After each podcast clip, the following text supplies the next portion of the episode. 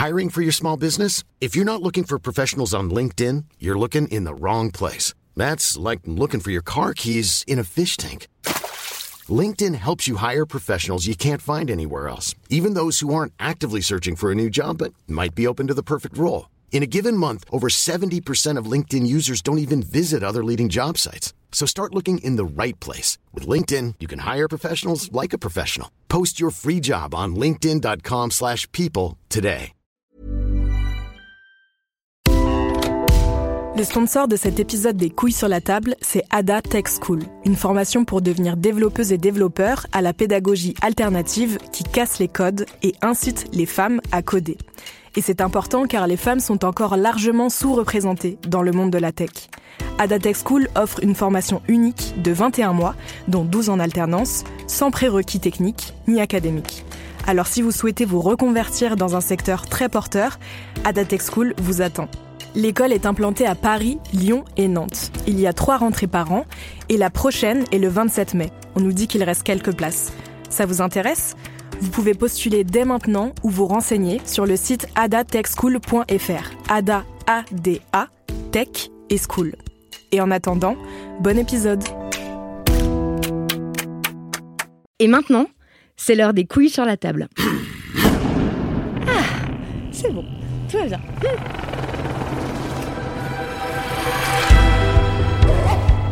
Un podcast produit par Binge Audio. Je me trouve en ce moment avec une spécialiste des masculinités. Bonjour Mélanie Gourarier. Bonjour. Merci d'avoir accepté d'être la première invitée des couilles sur la table, un titre chic et classieux. Euh, au fait, qu'est-ce que ça vous inspire, vous, cette expression? Bah, moi, je trouve ça finalement pas si mal que, voilà, de, de- que des femmes puissent s'approprier cette expression. Et ça montre aussi que les attributs finalement de la masculinité ne concernent pas que les hommes, mais peuvent euh, s'approprier aussi euh, aux femmes. Mais ça veut dire quand même que avoir des couilles, euh, enfin, pourtant on, on, on dit pas euh, avoir des ovaires, par exemple. Et donc, euh, ça veut dire que le courage, c'est un attribut masculin, non? Alors moi, j'ai certaines copines qui le disent, qui disent, euh, qui, qui utilisent pas. J'ai, euh, des couilles qui disent, euh, voilà, moi j'ai des ovaires. Donc euh, aujourd'hui, je pense qu'on peut, on peut utiliser cette expression. Bientôt, les ovaires sur la table. Les alors, ovaires sur la table. Euh, Mélanie Gourarier, j'ai eu envie de vous inviter pour discuter avec vous pendant cette euh, demi-heure, car vous avez publié cette année un livre qui m'a fascinée. Euh, ça s'appelle Alpha Mâle. Séduire les femmes pour s'apprécier entre hommes. Et c'est un résumé de votre thèse sur euh, les séducteurs et la communauté de la séduction. On va en parler tout à l'heure, mais d'abord, j'ai envie de poser le cadre de cette émission. Euh, on parle des masculinités parce que euh, moi, quand j'ai étudié aux États-Unis, j'ai découvert l'existence d'un domaine d'études dont j'avais jamais entendu parler avant, qui sont les masculinity studies, donc les études de masculinité. Et je me suis rendu compte qu'en fait, euh, un peu partout dans le monde, il y avait des milliers de chercheurs et de chercheuses euh, qui travaillaient sur euh, les hommes, que ce soit en biologie, en anthropologie, en sociologie, etc. En France, ça existe aussi. Mais moi, j'ai envie de savoir, vous, qu'est-ce qui vous a donné envie de vous pencher sur les masculinités? Quel a été le déclic pour vous? Alors, bah, le déclic, ça a été mon, travail de thèse, en fait, où j'ai je me suis, enfin, j'ai enquêté au sein d'un groupe de jeunes hommes qui veulent apprendre la séduction des femmes. Et très, très rapidement, je me suis rendu compte que partout et tout le temps, sur ce terrain, il était question de masculinité. Et euh, en me renseignant un peu, moi je viens des études de genre, euh, je me suis rendu compte que finalement il y avait assez peu euh, d'études consacrées aux masculinités en France, contrairement à, comme vous venez de le dire, c'est un champ qui était beaucoup plus constitué, par exemple, aux États-Unis, en Australie et dans d'autres espaces universitaires co- comme ça. Euh, et finalement, en France, il y avait quasiment euh, aucune étude, très peu d'études encore. Et euh, tout l'intérêt et tout l'enjeu pour moi, avec, tout un, avec un groupe de collègues, Gianfranco Rebuccini, Florian Voros, avec lesquels j'ai travaillé très tôt, c'était de réfléchir à qu'est-ce que pouv- pouvait être l'approche des masculinités, mais dans une perspective de genre. Et c'était ça qui était, à mon sens, assez nouveau. C'est penser les masculinités, mais du point de vue du genre. Parce que finalement, des masculinités, il est question partout tout le temps, mais de les penser finalement comme étant une identité, enfin comme une oh, une position sociale spécifique, Mmh. ça c'était pas encore à- tellement travaillé. Mais à quoi ça sert en fait d'étudier les hommes et les masculinités comme ça? Alors ça sert à les replacer dans, la, dans, une, dans, dans, dans, des rapports sociaux plus, plus généraux, donc dans, une, dans leur position vis-à-vis des femmes, mais aussi dans des hiérarchies qui sont des hiérarchies entre hommes. Mmh, d'accord. Mais est-ce que... oui, donc en fait ça prend complètement à rebours l'idée qu'il y aurait une nature masculine, qu'il y aurait un éternel masculin, qu'il y aurait une essence masculine et tout ça. On est d'accord qu'on parle pas du tout de on ça? Parle pas du tout de ça. Et d'ailleurs, ce que vous dites, ça, ça, me fait penser que les premiers travaux quand même qu'on soulignait euh, euh, cette euh, historicité des masculinités, ça a été les travaux d'historiens. Et là, là, sur les, enfin, comme dans d'autres domaines des études de genre, effectivement, l'histoire nous apporte comme ça un éclairage sur le fait que finalement les identités de genre sont des constructions sociales et historiques hein, qui sont travaillées par l'histoire, façonnées par l'histoire. Ça veut dire qu'il y a plein de manières d'être un homme en fait à travers l'histoire. Ça, ça montre bien qu'il n'y a pas de nature masculine en réalité. Ça veut dire que les modèles de masculinité euh, tels qu'ils sont euh, fabriqués, ce qui est conçu comme étant la masculinité, est valable à un moment donné, à une époque donnée, dans un espace géographique donné, dans un espace social donné aussi. Autrement dit, la masculinité, elle est nécessairement contextuelle. Il faut la saisir nécessairement dans son contexte. D'accord. Et euh, euh, en fait, donc pour, pour réaliser un peu concrètement, qu'est-ce qu'on étudie, par exemple, quand on étudie les, masculinités? Sur quoi travaillent les, chercheurs, par exemple? Alors, au final, enfin, ce qui serait, ce qui est intéressant, c'est que finalement, les masculinités, on peut travailler sur euh, sur tout. On peut on peut approcher, on peut tout approcher avec ah, cet angle-là. Exactement. C'est-à-dire que la masculinité, ça permet de penser des questions économiques, ça permet de penser des questions politiques, ça permet de penser des questions alimentaires, ça permet toutes ces questions-là peuvent être saisies à travers le prisme des, masculinités.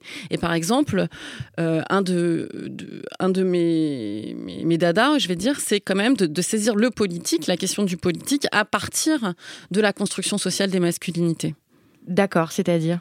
C'est-à-dire que ce qui m'intéresse, c'est finalement de voir comment est-ce que euh, le pouvoir n'est pas seulement euh, approprié par les hommes, ce sont les hommes qui exercent le pouvoir, mais aussi comment est-ce que euh, la conception même, le rapport au pouvoir est une conception masculinisée quelque part. Mmh, Il est difficile de concevoir le pouvoir en dehors du rapport à la masculinité on peut pas imaginer, c'est difficile d'imaginer un pouvoir exercé euh, par les femmes. Alors là, il faut penser, quand je vous dis ça, il faut penser sortir la question de la masculinité de la question des hommes. C'est-à-dire que quand je parle de masculinité, je parle pas seulement euh, des, hommes qui l'incarnent, mais je parle aussi des rapports, enfin des femmes, et des femmes. Euh, il s'agit en fait de désapproprier en quelque sorte la masculinité de ceux qui l'incarnent et de réfléchir à qu'est-ce qui symbolise la masculinité, comment est-ce qu'elle, comment est-ce est incarnée, comment est-ce qu'elle est, elle est façonnée par le monde social et euh, en quoi est-ce que finalement il est difficile de concevoir euh, le pouvoir en sortant d'une analyse, en sortant d'un examen qui relève aussi d'un examen de genre et des masculinités. Je vais vous donner un exemple plus concret. Pour, euh, par exemple, on l'a bien vu au, moment des élections présidentielles en France et aux États-Unis à quel point la conception du pouvoir était euh, nécessairement adossée à une conception de ce qui relève du masculin et des masculinités. Il y avait une incarnation du pouvoir qui passe par une incarnation des masculinités. Cette incarnation dépasse le fait qu'il s'agisse d'hommes ou de femmes politiques. Donc par exemple, Hillary Clinton était dans quelque chose euh, de dans une incarnation assez masculine, par exemple? Alors Hillary Clinton, oui, à certains moments, et c'est surtout dans les injonctions qui lui ont été faites, effectivement, et dans les critiques. Hein, c'est là-dessus d'ailleurs qu'on critique les femmes politiques. C'est sur leur trop faible incarnation euh, euh, d'un pouvoir masculinisé ou sur leur trop forte incarnation euh, d'un pouvoir, d'un pouvoir masculinisé politique. Donc il n'y a pas de juste place pour les femmes. C'est soit trop, soit pas assez. Mmh, d'accord. Oui, on va lui dire qu'elle montrait trop ses émotions, qu'elle était trop émotive, qu'elle n'était pas capable de prendre des décisions. ou alors qu'elle était justement pas assez, pas assez féminine, enfin pas assez capable d'exprimer ses émotions mmh. comme on l'attendrait d'une femme. femme. Voilà. D'accord. Et euh, il y a une remarque qu'on entend souvent quand on s'intéresse à ces sujets-là, euh, c'est euh, que ce serait antiféministe de s'intéresser aux hommes. moi, j'ai entendu des, amis à moi, des collègues et tout ça qui m'ont dit mais pourquoi tu t'intéresses aux hommes? Après tout, on en parle tout le temps.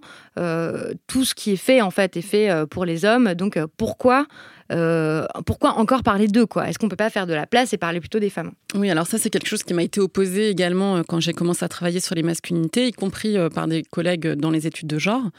C'est finalement qu'on puisse à un moment donné sentir une crainte d'une menace des études, du, développement des études sur les masculinités, qui empêcherait, enfin qui finalement serait un qui minimiserait la part des femmes dans les études de genre, etc. Bon, ce qui, à mon avis, là, il y a une confusion qui est faite entre parler des masculins, enfin, le fait qu'il qu'on imagine que les hommes sont partout tout le temps, c'est parce qu'ils sont finalement euh, les, les, les, les, sujets neutres de l'histoire. C'est à, part, la, mm. la, à partir d'eux que tout se pense. C'est-à-dire que c'est la norme universelle, finalement, la masculinité, mais cette norme universelle, elle, elle reste impensée, puisqu'étant la norme, on la pense pas. On pense toujours, c'est considéré comme étant à la marge. Les femmes, euh, l'homosexualité, euh, les classes populaires, par exemple. En sociologie, on a mis beaucoup de temps à travailler sur les classes aisées, on a mis beaucoup de temps on a mis beaucoup de temps à travailler euh, sur l'hétérosexualité, etc.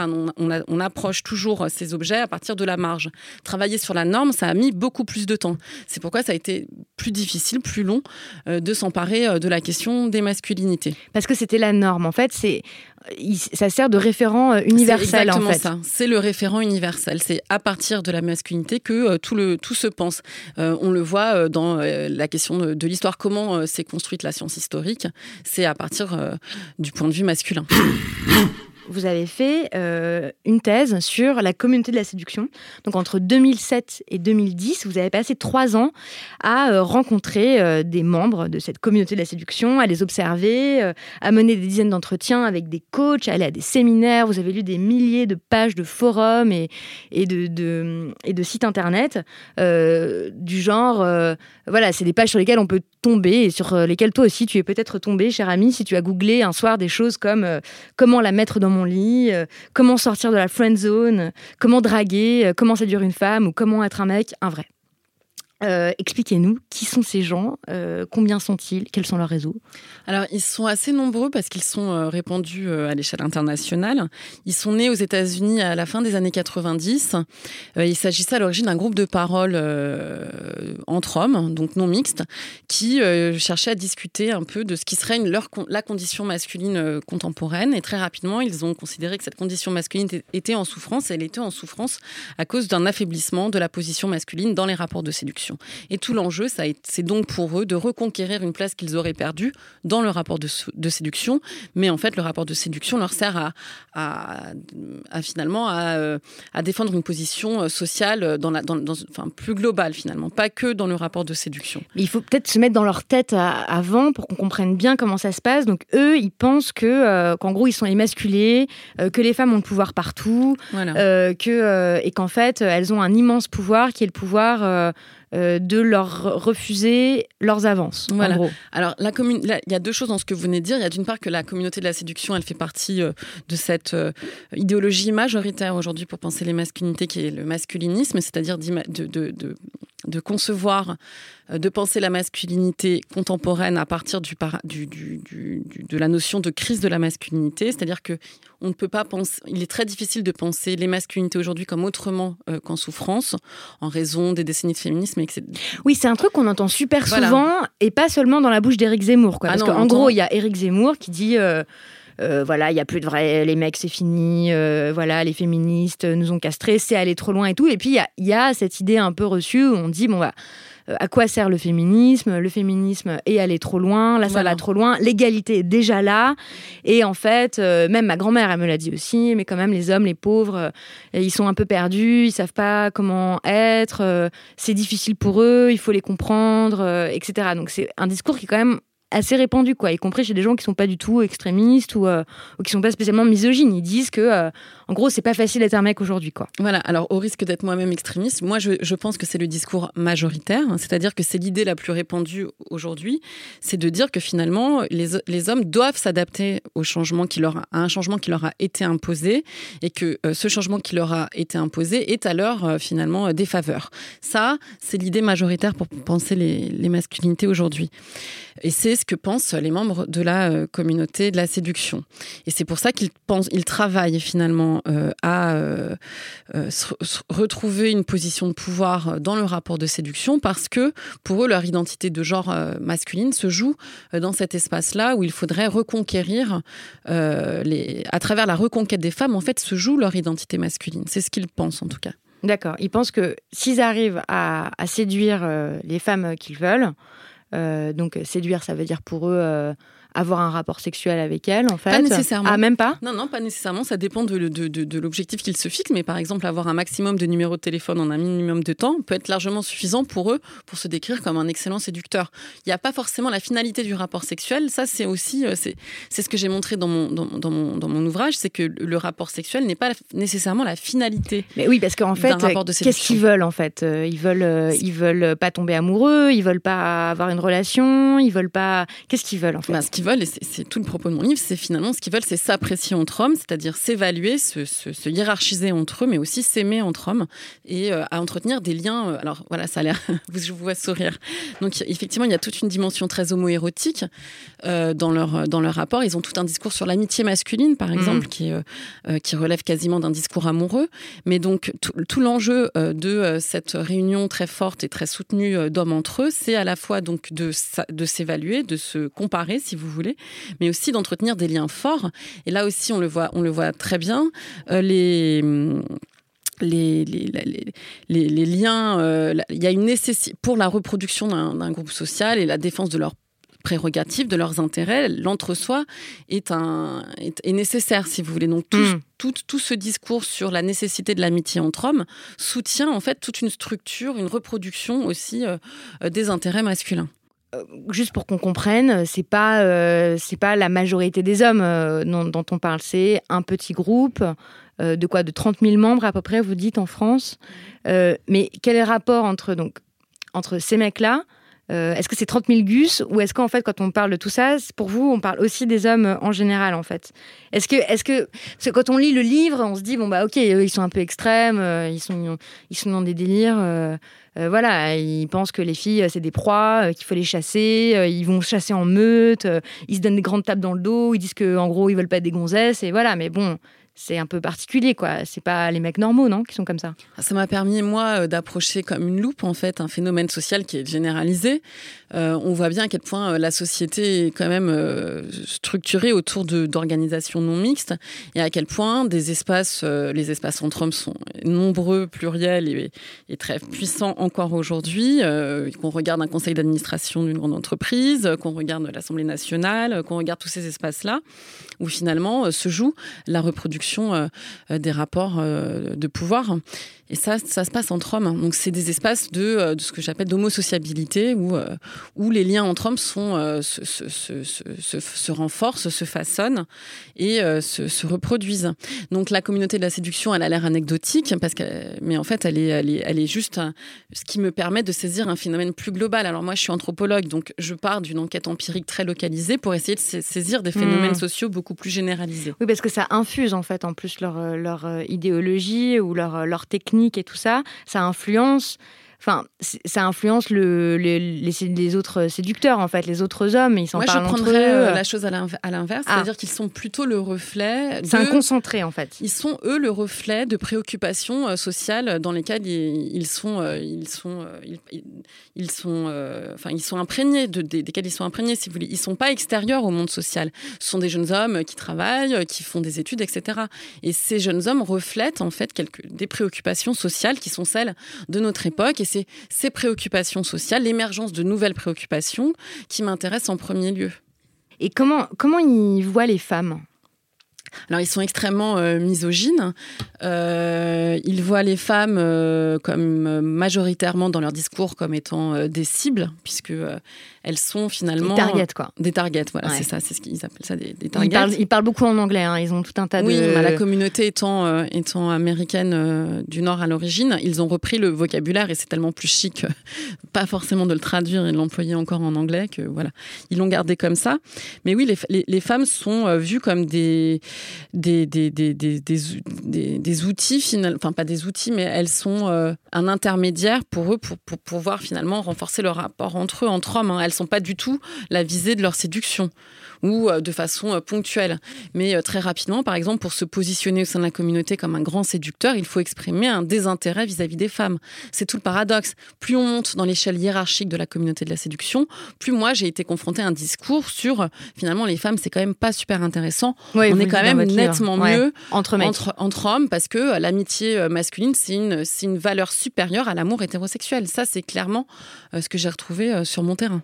et ce qui se vérifie aussi peut-être donc dans les autres lieux d'homosociabilité. Bah, il suffit de regarder par exemple un film qui a, un énorme, enfin, qui a eu un énorme succès comme Le cœur des hommes où tout le propos est là peu importe les gonzesses, tant que nous, on se retrouve, euh, moi je vais reprendre votre vocabulaire entre couilles, voilà, on, est bien, quoi. on est bien et euh, tout va bien. Ouais, et c'est plus, beaucoup plus intéressant. Il y en a même un dont vous rapportez les propos qui dit, euh, en fait, les filles, elles sont interchangeables, moi, elles m'intéressent plus, de toute façon, t'en, en connais une, tu les as toutes connues, voilà, c'est, en fait, il y a, moi, c'est vrai que c'est assez glaçant de lire ça quand on est une femme, quand on lit ce livre-là, parce qu'on réalise qu'en fait, on est, on n'est plus du tout des êtres humains, en fait, pour ces types-là, on est juste euh, eh ben, un, moyen de se faire bien voir pour eux auprès des autres hommes, en fait. Alors là, je dirais que là aussi, il ne faut pas euh, euh, le penser comme de, fin, les, les, accuser de façon individuelle. C'est leur discours, mais dans leur, enfin, moi, moi qui ai travaillé auprès d'eux, ils, ils, ils, sont dans des rapports sociaux avec des femmes. Ils ont des collègues femmes, ils ont Millions of people have lost weight with personalized plans from Noom. Like Evan, who can't stand salads and still lost 50 pounds. Salads, generally, for most people, are the easy button, right? For me, that wasn't an option. I never really was a salad guy. That's just not who I am. But Noom worked for me. Get your personalized plan today at Noom.com. Real Noom user compensated to provide their story. In four weeks, the typical Noom user can expect to lose one to two pounds per week. Individual results may vary. Burrow is a furniture company known for timeless design and thoughtful construction and free shipping, and that extends to their outdoor collection. Their outdoor furniture is built to withstand the elements, featuring rust-proof stainless steel hardware, weather-ready teak, and quick-dry foam cushions. For Memorial Day, get 15% off your Burrow purchase at burrow.com slash ACAST and up to 25% off outdoor. That's up to 25% off outdoor furniture at burrow.com slash ACAST. Des, sœurs, des mères, euh, ils ont euh, euh, des, des, amies femmes, etc. Donc, ils ont des discours extrêmes, ce qui n'empêche pas qu'ils sont pris dans aussi une, pluralité de rapports sociaux avec lesquels ils ont des échanges réels avec les femmes. Mais au-delà au de ces échanges vécus et pratiqués, ils ont tout un discours nécessaire, une réaffirmation de la misogynie qui a une, une fonction et une force sociale extrêmement puissante. Et c'est ce discours-là misogyne qui m'intéresse et qui, je trouve, est particulièrement intéressant à analyser. Alors, à quoi il sert ce discours euh, misogyne? Bah, Il sert à, reléguer euh, tout ce qui relèverait de la féminité pour valoriser euh, tout ce qui relève de la masculinité. Et il sert, du coup, à renforcer, comme je vous le disais, des liens entre hommes, en fait, à renforcer des liens entre hommes. Et ces liens entre hommes sont nécessaires dans la reproduction de rapports sociaux qui ne sont qui ne sont et n'ont jamais été menacés, mais qui, mais qui se perpétuent dans, ce, dans, ce, dans cette réunion homo homosociale, dans cette réunion entre hommes. Mais donc ça veut dire qu'il y a des hiérarchies aussi entre eux qui sont, mhm, qui sont très fortes. Et ça, je, voudrais qu'on aborde ce, sujet-là parce que, en fait, quand on commence à réfléchir aux, euh, aux masculinités, et donc euh, on, pense souvent, euh, enfin j'ai eu l'impression, on voit souvent la société comme les hommes, un bloc, contre les femmes, en bloc. Et puis en fait, ce que vous montrez, ce que montrent les études en masculinité, c'est que c'est évidemment beaucoup plus compliqué que ça. Il y a plein de manières, il y a plein de masculinités en fait. donc là, c'est peut-être le petit moment de faire un, petit, point, de cours. Donc accroche-toi. c'est vraiment intéressant. Il faut juste s'accrocher un tout petit peu. On va parler euh, de la théorie euh, des masculinités, de la masculinité hégémonique, les théories de Rawin Connell. Est-ce que vous pouvez nous expliquer euh, brièvement ce que raconte cette théorie? Bah, en vous écoutant parler, j'allais, y venir, effectivement. Et c'est là où c'est intéressant de penser les, masculinités dans une perspective de genre. avec mes collègues Florian Voros et Gianfranco Rebuccini, on a monté tout un séminaire autour de, de l'intérêt de s'approprier ce concept de masculinité hégémonique dans le champ des études de genre en France. Et pourquoi est-ce que c'est important? Parce qu'effectivement, ça évite de réifier deux groupes, le groupe des femmes, le groupe des hommes, pour penser que à l'intérieur de chaque groupe, et en particulier nous, ce qui nous intéressait dans le groupe euh, des euh, masculinités, que euh, l'incarnation des masculinités est un moyen de la hiérarchie des hommes entre eux. C'est-à-dire que en fonction de comment est-ce qu'on incarne tel modèle de masculinité dans un contexte donné, eh bien, on va être social, socialement positionnés. Il suffit de voir à quel point, par exemple, la masculinité incarnée par euh, les euh, personnes de la finance n'est pas la même que celle de la masculinité des garçons de banlieue qui est euh, très fortement dépréciée. Et qu'en incarnant ce modèle de masculinité des garçons de banlieue, eh bien, on reproduit des inégalités sociales, des rapports sociaux, des rapports de pouvoir.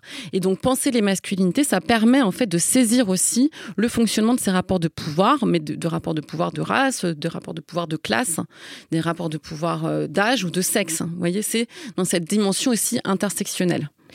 D'accord, intersectionnel, ça veut dire qu'on prend en compte euh, différents euh, critères, différents, euh, différentes. On, on, quel prend, est le mot? on prend les personnes telles qu'elles sont situées dans la société à un moment donné, donc en fonction de leur âge, de leur classe, de leur race, de leur sexe, de leur validité, de s'ils sont valides ou pas, s'ils sont valides ou pas, s'ils sont hétérosexuels, pas, pas hétérosexuels, ou homosexuels, si voilà, en fonction de tout, on, on, fait tout ça un croisement de de, de, de toutes ces de, de, la pluralité de l'individu au sein de. Oui, parce qu'on comprend bien la que position de l'individu que bien sûr, euh, si on est par exemple euh, un homme euh, de banlieue homosexuel, et eh ben on n'a pas du tout la même position sociale que si on est un hétéro blanc de des classes sociales supérieures, par Exactement. exemple. D'accord.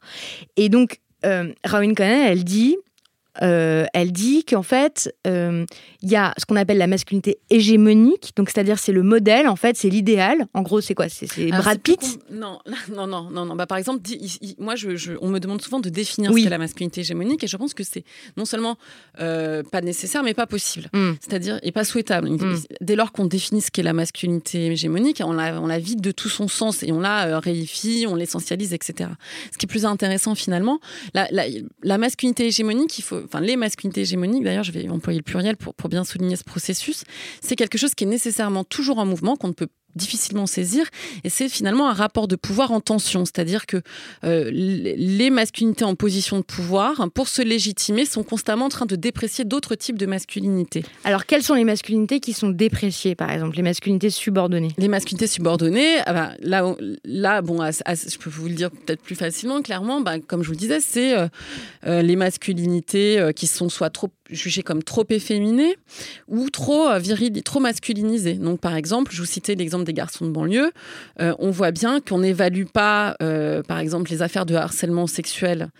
De, dans les hautes sphères de la société, comme on les, a, les évalue euh, dans euh, les classes populaires. On parle de tournantes, de viols collectifs euh, dans les banlieues, et on va parler euh, de séduction à la française à la pour française, DSK. Pour DSK dans les voilà. Et donc et là en fonction et, et, là aussi la masculinité va servir en fait de Va, va, va, va, situer euh, les individus en fonction, encore une fois, du, du modèle qu'ils incarnent. Mais et... par exemple, dans, pardon, je vous coupe, mais dans la communauté de la séduction, ils ont des modèles repoussoires. Quoi. Il y a des trucs ah ouais. qui les repoussent euh, pour eux, pour qu'on comprenne, pour qu'on se représente bien. Donc pour eux, euh, ce qui est dégoûtant, c'est d'être trop efféminé. Par exemple, ça, ça leur fait super peur. Mm -hmm.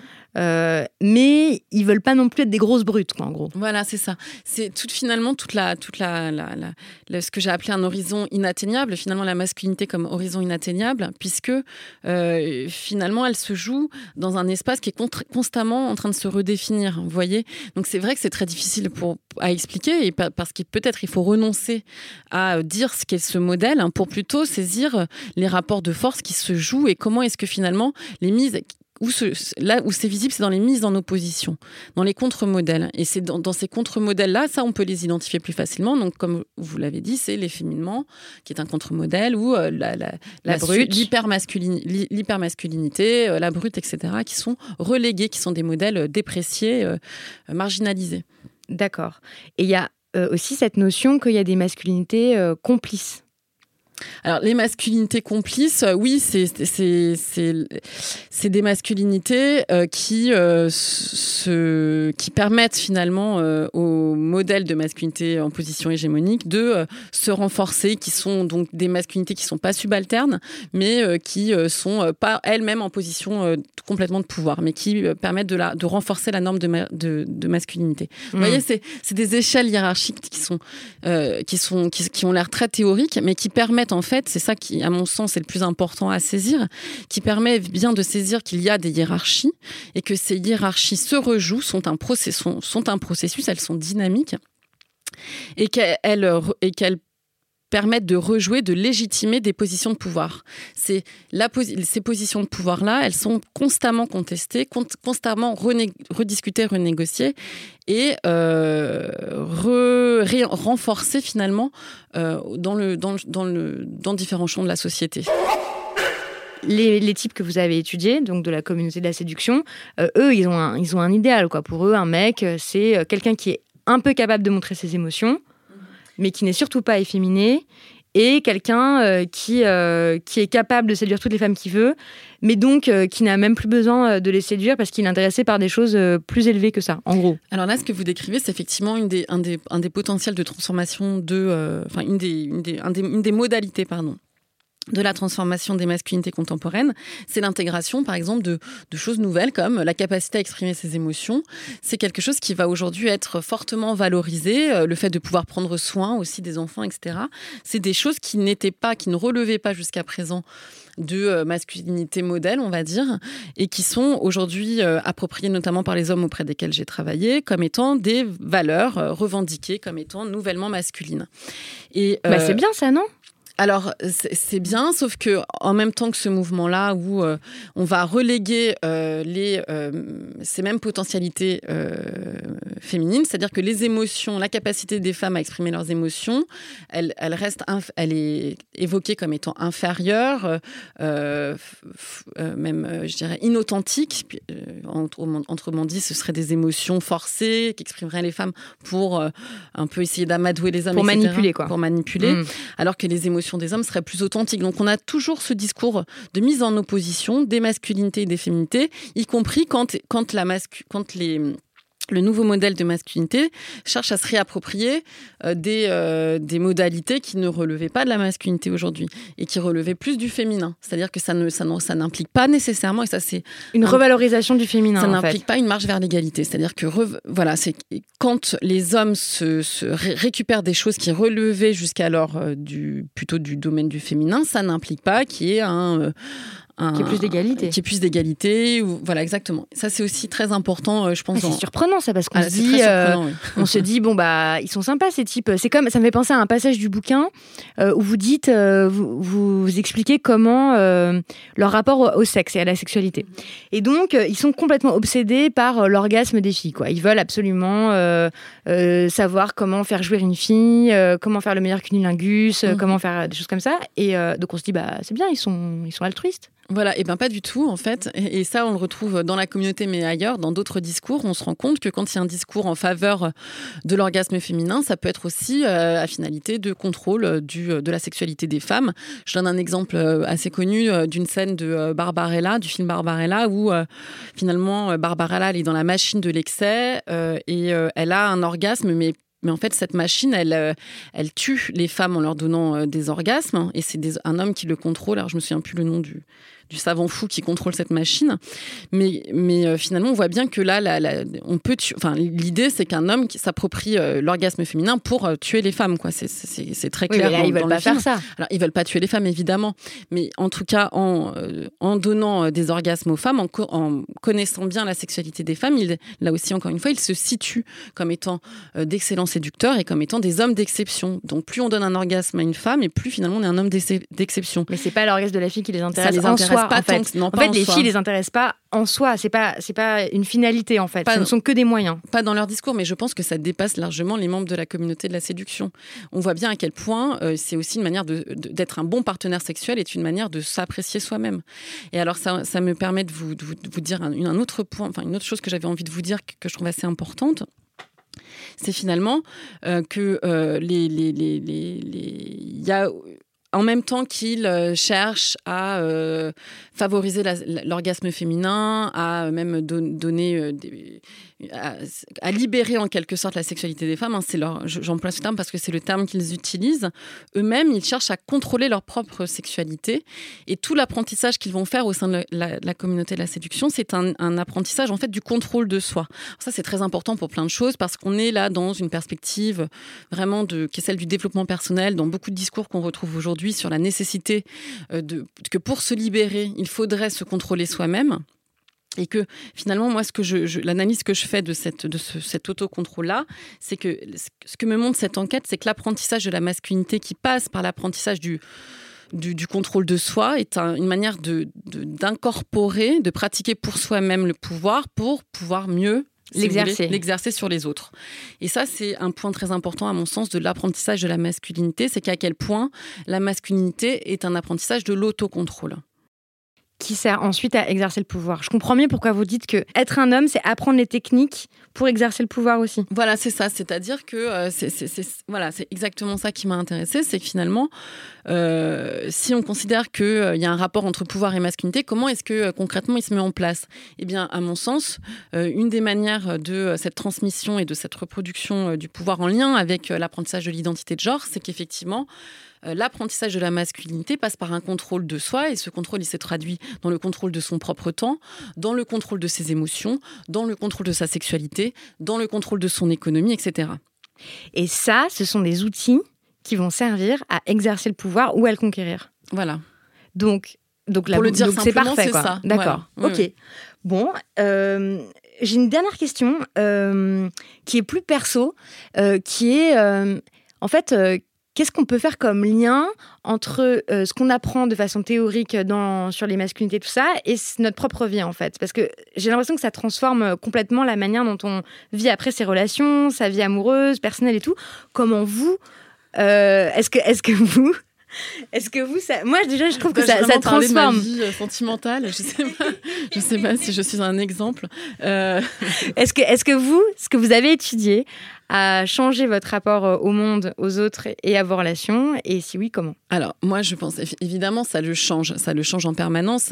Et, euh, et je, je, mais je pense que c'est pas propre euh, à, mon, à mon étude, c'est propre à notre métier. C'est-à-dire que ce qui m'intéresse euh, en tant qu'anthropologue, c'est d'essayer de voir comment les choses se construisent, comment les choses se, sont, produites par le social, etc. Et donc de déconstruire, d'être dans une, approche critique en fait de mon, du monde social. Et, du coup, effectivement, je, pense qu'on est amené à avoir un, regard euh, très critique de déconstruction sur, euh, sur les rapports sociaux, sur les normes, etc.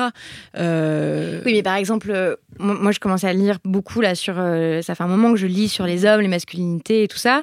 Mais c'est vrai que je vois plus du tout même mon frère de la même manière, ou, ou, mon père, ou la manière dont ça a été élevé, ou, ou, ou mes amis et tout ça. C'est parce que je vois bien ce qui est en train de, se jouer pour eux. Par exemple, quand je vois des hommes jouer entre eux ou être entre eux, je, vois des choses que je ne voyais pas du tout avant. Par exemple, la manière euh, dont ils sont toujours en train d'essayer de se faire mal, par exemple, euh, pour montrer qu'ils ont pas mal, ce genre de truc. Enfin, et ça, j'aurais pas remarqué en fait euh, avant. Donc, ça, transforme un peu le regard, non? Ah, Ça transforme complètement le regard, mais je dirais de façon réjouissante et souhaitable.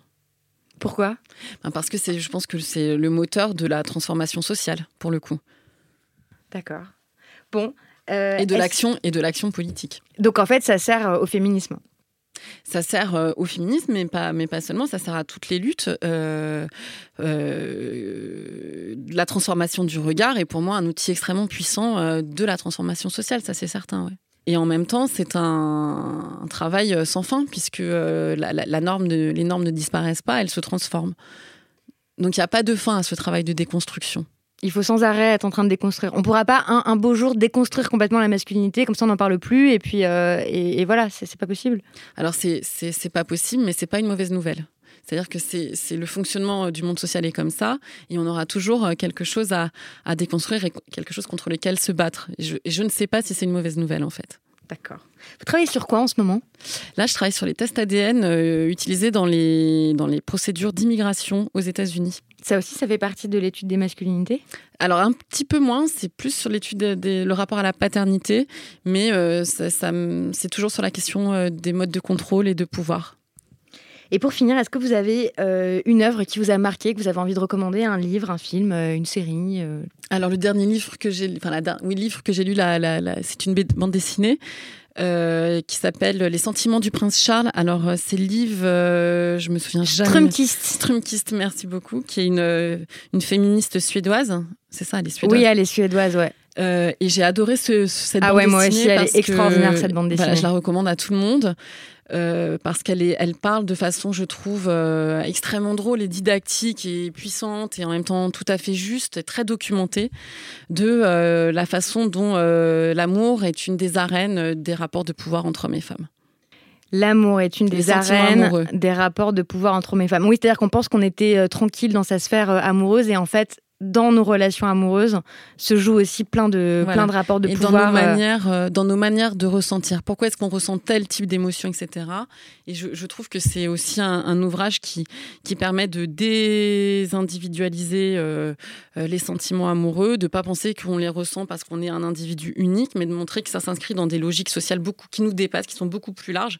Et là, encore une fois, de reprendre un petit peu de capacité d'agir. Ah oui, j'ai adoré moi aussi cette bande dessinée. Je l'ai offert à plein de gens. Euh, c'est vraiment le cadeau idéal pour euh, votre copine euh, qui est en plein chagrin d'amour et votre pour la déculpabiliser. Pour la oui, pour la déculpabiliser. Oui, pour et puis aussi, en fait, c'est vraiment une super lecture pour tous ceux qui ont des, des rapports amoureux. quoi. C'est vraiment super.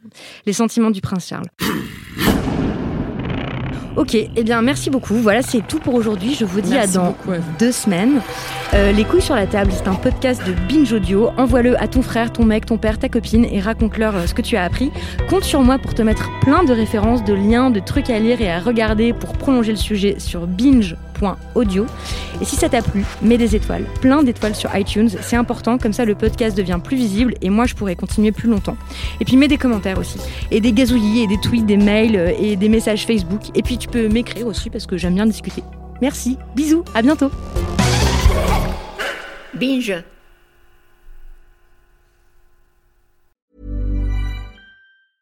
Cool fact a crocodile can't stick out its tongue. Also, you can get health insurance for a month or just under a year in some states. United Healthcare short term insurance plans, underwritten by Golden Rule Insurance Company, offer flexible, budget friendly coverage for you. Learn more at uh1.com.